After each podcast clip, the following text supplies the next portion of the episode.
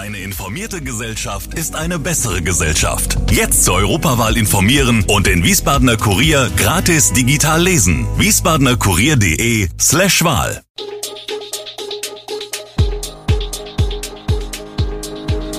Gude, unser morgendliches News Update. Das Wichtigste aus Wiesbaden für Sie im Überblick. Guten Morgen aus Wiesbaden an diesem 4. Januar. Wiesbadener ÖPNV wird günstiger, Bauarbeiten für Fernwärme in Wiesbaden und viele mit Weihnachtsgeschenken unzufrieden. Das und mehr hören Sie heute im Podcast. Das neue Jahr bringt Veränderungen bei den Ticketpreisen im Wiesbadener ÖPNV. Im Laufe des Jahres gibt es für die Fahrgäste von SW Verkehr drei neue Tarife, mit denen sich der Bus- und Bahnverkehr deutlich vergünstigt. Das 49-Euro-Ticket wird voraussichtlich ab 1. April erhältlich sein. Es wird im Abo von SW Verkehr verkauft, monatlich kündbar sein und die Fahrgäste berechtigen, bundesweit zweiter Klasse im Nahverkehr zu fahren. Das bestehende Schülerticket Hessen mit Gültigkeit in ganz Hessen und Mainz wird um eine spezielle Wiesbadener Variante ergänzt, das Schülerticket Hessen WI 15. Statt bisher rund 30 Euro wird die Wiesbaden-Variante nur noch 15 Euro im Monat kosten. Ebenfalls reduziert werden soll die Kundenkarte S Sondermonatskarte. Berechtigt sind hier Bürgerinnen und Bürger mit Leistungsbezug nach SGB II oder SGB XII und erstem Wohnsitz in Wiesbaden. Das Ticket kostet derzeit 62,80 Euro und ist für Fahrten in Wiesbaden und Mainz gültig. Das Volksbegehren Verkehrswende Hessen war eine der größten zivilgesellschaftlichen Engagements des vergangenen Jahres. Mehr als 70.000 Unterschriften für ein neues Verkehrsgesetz wurden von dem überparteilichen Bündnis gesammelt. Die schwarz-grüne Landesregierung hat den vorgelegten Gesetzentwurf jedoch als verfassungswidrig eingestuft. Jetzt soll es deshalb vor den hessischen Staatsgerichtshof gehen. In dem Gesetzentwurf wird eine soziale und ökologische Verkehrswende gefordert.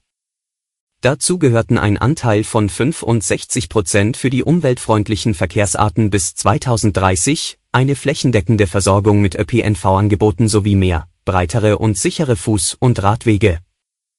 Laut Kritik der Landesregierung gehe der Text über die Zuständigkeit des Landes hinaus.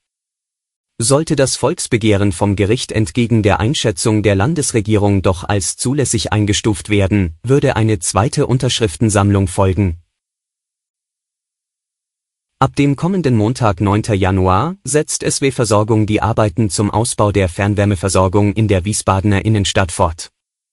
Für einen Zeitraum von rund sechs Wochen wird die Friedrichstraße zwischen Wilhelm und Bahnhofstraße zur Einbahnstraße. Nutzbar bleibt nur die Richtung stadteinwärts, also von der Wilhelmstraße zum Dernschen Gelände hin. Das bedeutet auch, dass das Rechtsabbiegen aus der Bahnhofstraße in die Friedrichstraße nicht möglich sein wird. Das Linksabbiegen in Richtung Neugasse, in der sich die Einfahrt ins Karstadt Parkhaus befindet, ist weiterhin möglich. Auch am Dernschen Gelände selbst werden Einschränkungen nicht zu vermeiden sein, kündigt SW Versorgung an und bittet alle Betroffenen um Verständnis. Insbesondere der zum Aufbau des Wochenmarktes verfügbare Platz wird sich für den Zeitraum der Arbeiten verringern. Der Halbfinaleinzug des Saarländers Gabriel Clemens bei der Darts-WM hat dem Sport große Aufmerksamkeit beschert. Klaus Papst, Präsident des Hessischen Dartverbandes, hatte anlässlich der Halbfinalpartie von Clemens gegen den Engländer Michael Smith sogar über ein Public Viewing auf dem Vereinsgelände des DC Flying Eagles Frankfurt nachgedacht. Der Hype um diesen Sport ist zwischen den Jahren riesengroß. Und wenn dann ein Spieler wie Gaga Clemens noch Geschichte schreibt und als erster Deutscher erst ins Viertel und dann sogar noch ins Halbfinale im legendären Alexandra Palace im Norden London stürmt, schwappt die Begeisterung ganz flott auch nach Deutschland rüber. Wir stellen bereits seit Jahren fest, dass das Interesse immer größer wird. Die Zuschauerquoten steigen kontinuierlich, was natürlich auch mit den Erfolgen unserer deutschen Spieler zusammenhängt, sagt Papst und nennt neben dem Saarländer Clemens und Florian Hempel aus Köln auch Martin Schindler als Garanten für das erfolgreiche Abschneiden bei dieser WM. Dieser wohnt seit über einem Jahr in Hessen, wirft seine Pfeile für den DSV Rotgau 02. Und war bei der WM übrigens ebenfalls an Michael Smith gescheitert, nur ein Satz hatte zur großen Überraschung des Rotgaus gefehlt. Für das vergangene Weihnachtsfest lag das durchschnittliche Geschenkebudget, so eine Umfrage des Unternehmensberatung Ernst Young, bei 252 Euro. Das waren zwar 21 Euro weniger als bei der letzten Umfrage im Vorjahr. Die Hitliste der Weihnachtsgeschenke führen Umfragen zufolge Geschenkgutscheine an. Zu den beliebtesten Präsenten gehören überdies Spielzeug, Bücher, Kosmetik und Körperpflege, aber auch Bargeld, Kleidung und Schuhe sowie Lebensmittel. Wie eine repräsentative Umfrage des Meinungsforschungsinstituts YouGov im Auftrag von eBay Kleinanzeigen unter mehr als 2000 Erwachsenen ergab, sind erstaunlich viele von ihren Weihnachtsgeschenken enttäuscht. Demnach zeigen sich 38 Prozent und damit mehr als jeder Dritte mit seinem Weihnachtsgeschenk unzufrieden.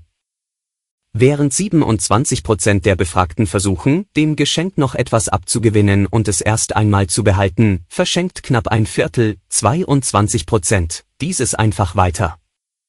Oder es wird sogar in Erwägung gezogen, das unbeliebte Stück online weiter zu verkaufen.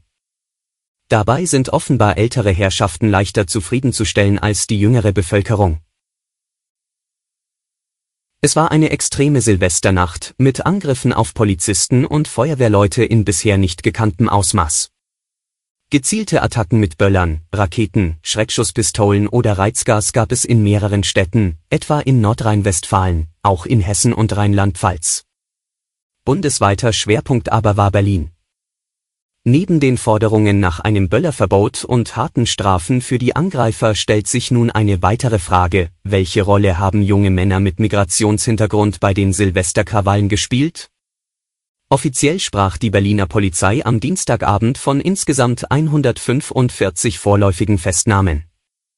Es handele sich dabei meist um Männer, dabei seien 18 verschiedene Nationalitäten erfasst worden. 45 der Verdächtigen hätten die deutsche Staatsangehörigkeit, 27 die afghanische und 21 seien Syrer. Alle Verdächtigen seien nach Abschluss der polizeilichen Maßnahmen wieder auf freien Fuß gekommen, weil keine Haftgründe, dazu gehören etwa Fluchtgefahr oder die Schwere der Tat, vorliegen.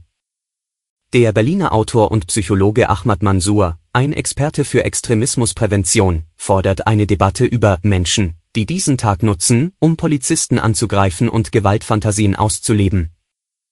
Bei den Angreifern handele es sich meistens um Menschen mit Migrationshintergrund, die auf eine Art feiern wollten, in der sie ihre Verachtung gegenüber staatlichen Strukturen zum Ausdruck bringen. Die Ursachen dafür lägen in patriarchalischen Strukturen und der Disintegration dieser Menschen.